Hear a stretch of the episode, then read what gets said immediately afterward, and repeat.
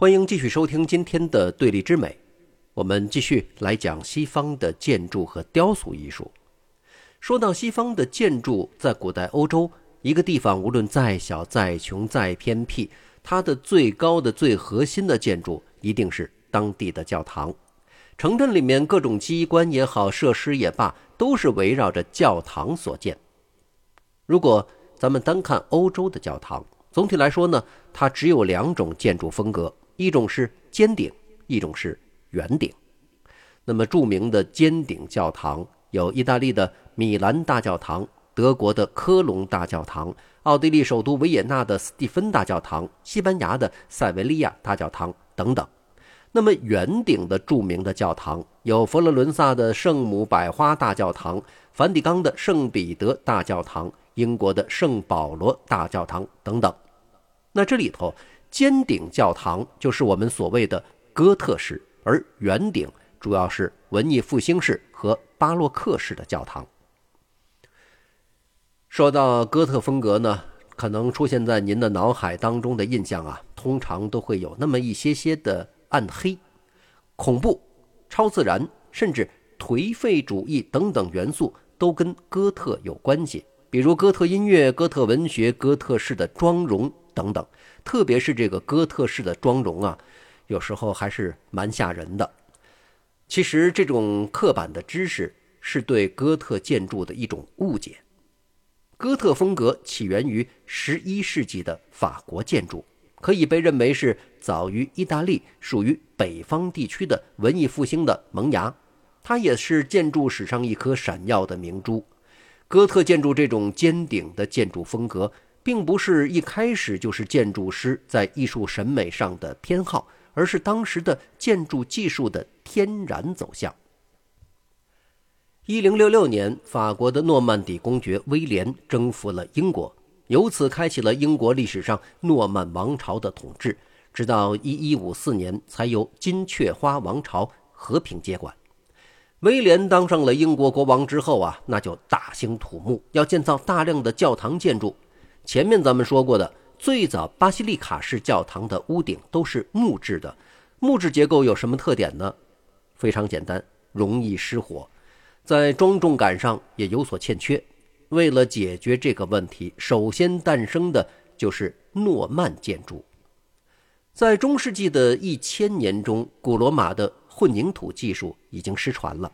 在当时的人们已经没有办法再造出跟罗马万神庙那样完美的球形的穹顶，所以诺曼建筑的设计者们呢，就想出了所谓的肋拱技术。肋骨的肋，拱门的拱，可以简单的理解为是先搭房梁的骨架，再用轻材料把屋顶填满的这么一个办法。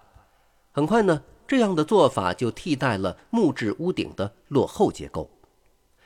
诺曼建筑就是哥特建筑的前身。哥特一词是意大利人发明出来，专门形容这种建筑风格的名词，跟巴洛克一样，实际上是贬义词。在此前的节目当中，我曾经说过，在当年北方的日耳曼人入侵罗马帝国，导致西罗马灭亡，并且呢建立了东哥特王国和西哥特王国。哥特是北方日耳曼人中的一个部落。是意大利人嘲笑北方人土气的一种说法。至此，现代建筑思想已经从诺曼建筑身上显现出来了。盖房子的思路当中，最直接的就是简易的平房思路，用砖块一层层的叠加上去就可以了。但是呢，现代建筑的思路是用钢筋搭骨架，再用混凝土浇筑，也就是先有骨头后有肉。哥特建筑所采用的正是这种接近现代化建筑的思想。哥特建筑把诺曼建筑的先用立柱肋条搭框架，再填入轻材料的思想应用到了整栋房子的建筑当中。不仅屋顶，就连墙壁也是用这种方法建造。所以，哥特建筑的墙壁不需要太多厚重的砖石，甚至可以用巨大的玻璃来替代大面积的墙壁。而现代的摩天大楼，咱们想想，不都是用全玻璃结构包裹整栋大楼的吗？哥特建筑的外形特点是尖拱和飞扶壁，塔尖越高，好像呢就越接近上帝了。这确实是一种宗教上的审美选择，但是它有一个前提，那就是你在技术上必须得能够做到。但是屋顶造得过高也会有问题，它屋顶过高就会变得过重，向两侧施加的侧推力太大，就不够稳固。飞浮壁就是用来解决这个问题的。简单来说呢，可以把它们想象成为从地里面长出来了好几条手臂，去扶住了墙体，用来承受屋顶太高带来的侧推力。所以，哥特建筑的内部特点就是在房顶和墙壁上能够看到很多像肋条骨一样的东西。由于大多采用大面积的玻璃，哥特教堂内部给人的感觉就非常的通透。哥特教堂和古罗马教堂相比，给人截然不同的视觉体验。古罗马时候的教堂非常敦实，给人像一种安全的堡垒一样的感觉，但是同时让人觉得嗯挺保守的。哥特式的教堂呢很轻盈，光线通过彩色玻璃穿透进来，内部的色彩是通透斑斓，就好像是圣经当中所描述的天堂的场景一般，让信徒一看就觉得。哎呀，我已经置身于基督的怀抱当中了。那么前面我们说到，说哥特一说的这个名字，大家会有一种暗黑的感受。哥特建筑给人阴森恐怖的感受呢，其实也不是不能理解。远看哥特建筑那种像刺猬一般的外形，再加上拔地而起的飞狐壁群，确实也像极了一具横卧在地上的骷髅。如果不是混凝土技术失传，有可能哥特建筑根本就不会出现。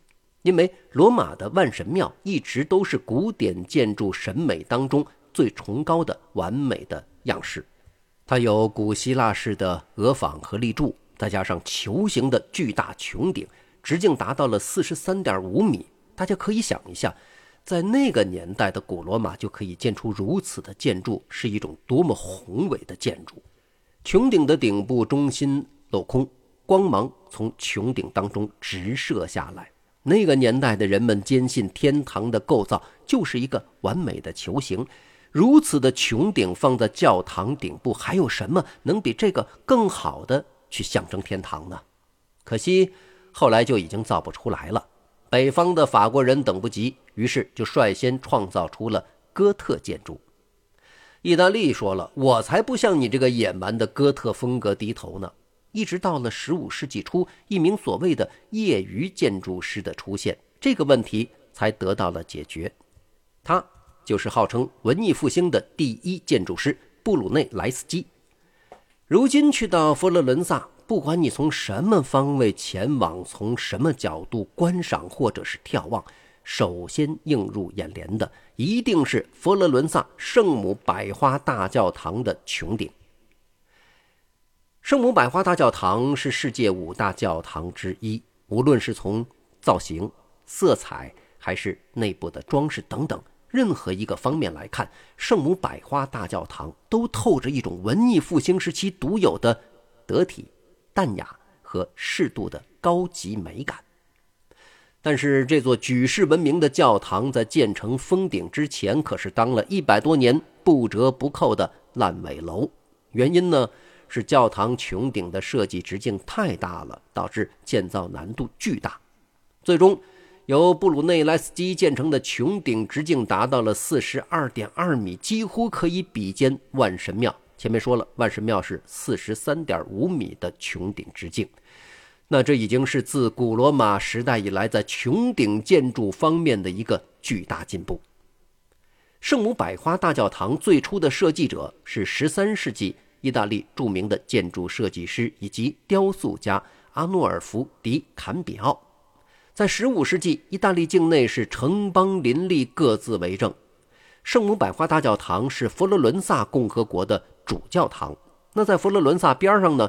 就是教皇国和西埃纳共和国，就连比萨斜塔所在地的比萨都还不是佛罗伦萨共和国的属地。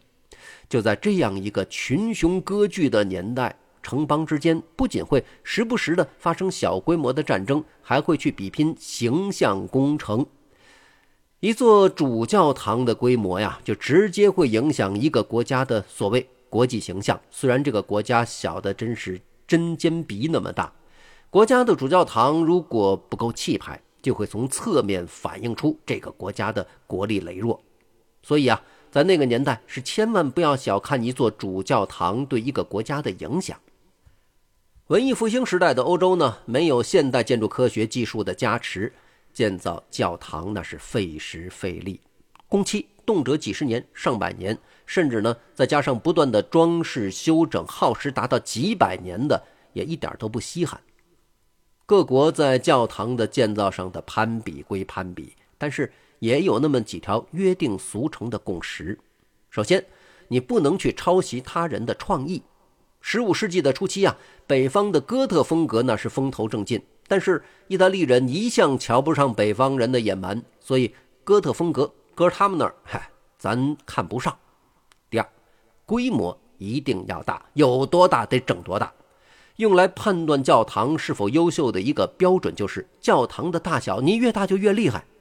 第三，在施工过程当中不能出严重事故，比如。设计好的教堂盖到一半，由于设计缺陷没盖起来，或者盖到一半倒了，这种事故如果出现，整个国家就会颜面无存。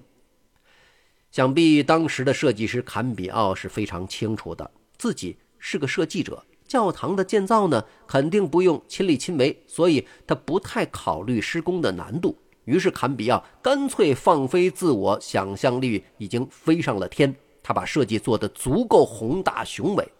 很明显，当时的执政者呢也缺乏基本的建筑常识，居然就批准了这么一个不可能完成的任务。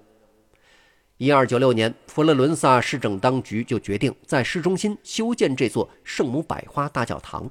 一直到了布鲁内莱斯基拿到穹顶委托的时候，教堂一直都没有封顶。穹顶的建造难度主要是在于直径太大，高度太高。且不说你找不到一个合理的承重结构，让穹顶跨出这么大的距离，这样的高度，你要把相当数量的材料运送上去，在那个年代都非常不容易。要知道，可没有吊车呀，在那个时候，当时的科技根本没有办法建造横跨四十米以上距离的穹顶。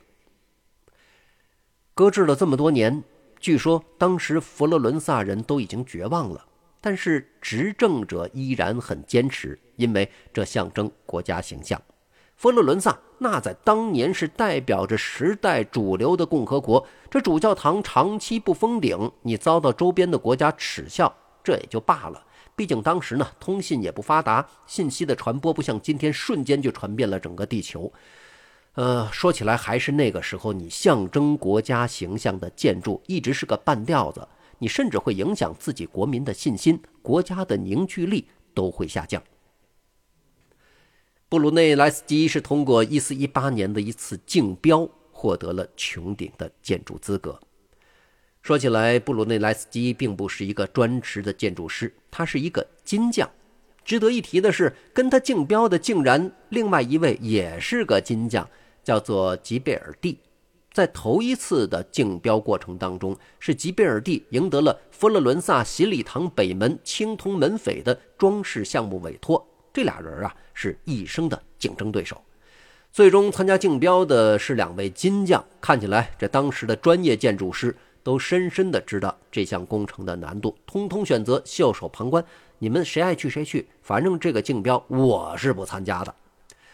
所以呀，您会发现历史上有很多这样的事儿，干成划时代大事情的人，他常常是个外行，因为呢，被传统框架训练出来的专业人士，他往往无法冲破自身的思维定式，用创新的办法去解决问题。为了完成任务，布鲁内莱斯基还专门去了一趟罗马采风，去研究万神庙。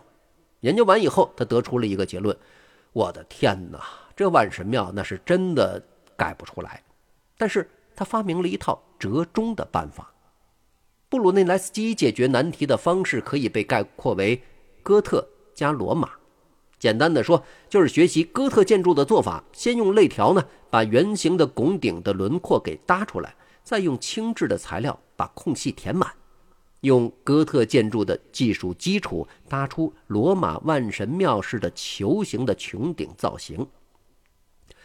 那么如此巨大的穹顶，重量也当然是非同小可，这可不是一般的哥特式尖顶的重量能够比拟的。为了减轻穹顶的重量，布鲁内莱斯基采用了一个空心拱的办法，让大教堂的穹顶变成内外两层，中间留空。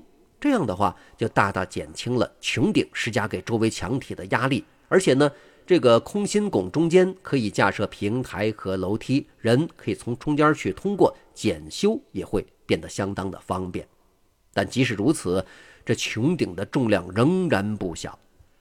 这个问题您要是交给哥特建筑师来解决的话，他们会毫不犹豫：后殿外墙你给我加一圈飞浮壁，不就完事儿了吗？但是别忘了。哥特元素在佛罗伦萨那是没人看得上的，而且飞浮壁这种略显张牙舞爪的设计，确实不符合佛罗伦萨在文艺复兴时候那种得体适度的审美追求。布鲁内莱斯基想了一个办法，他在空心拱的内部用石头和铁链给八条肋条加上了几圈紧箍，把穹顶的这个八角形结构啊牢牢的给捆住了。由此，它缓解了穹顶施加在侧墙上的压力，也就省去了造飞浮壁的麻烦。整个穹顶的建造过程，您猜猜花了多长时间呢？整整三十年。布鲁内莱斯基花了十六年的时间盖完穹顶，后面十四年的时间花在了穹顶上方采光室的建造上。这个采光室会花那么长的时间，据说跟当时的资金状况有关。可惜的是，一直到去世，布鲁内莱斯基都没有看到整个的采光室建成。他在建造穹顶的过程里没有留下任何设计图纸，所有的方案全在他的脑子里。因为那个时候也没有什么知识产权保护法，没有什么专利这一说。布鲁内莱斯基害怕别人剽窃他的方案，可见啊，他在几何学、结构工程学和数学上的造诣是多么的惊人。圣母百花大教堂的设计方案以及最终造型奠定了文艺复兴风格建筑的基础，而布罗内莱斯基建造的穹顶更是意义非凡。后面的教堂在修建圆顶的时候都采用类似的方案。米开朗基罗在设计圣彼得大教堂穹顶时，采用的是十六条石质肋拱的方案。据说他还故意把圣彼得大教堂的穹顶直径限制在四十二米，比圣母百花大教堂的穹顶直径呢就稍微短那么一点点，零点二米。由此呢来遥相致敬布鲁内莱斯基，以他为尊。由布鲁内莱斯基开始，欧洲人特别是南方人又可以再次追求他们心目中的圆顶了。这个和北方的尖顶哥特建筑就正式形成了分庭抗礼的建筑局面。值得一提的，在施工过程里面，布鲁内莱斯基还发现和发明了很多副产品。比如，他偶然地发现了透视法原则，并且呢，把透视法交给了自己的朋友。在此前的节目当中，我们提到的马萨乔，这才有了统治古典绘画几百年的透视法。再比如，为了能够更好地运送建材，布鲁内莱斯基发明了类似现代起重机的吊车装置。实际上，如果布鲁内莱斯基不去造穹顶，那么“文艺复兴雕塑之父”的这个称号也不知道是不是就会就此易主。布鲁内莱斯基和雕塑之父多纳泰罗是好朋友。有一次，多纳泰罗收到订单，对方呢委托他做一尊基督在十字架受难的雕塑作品。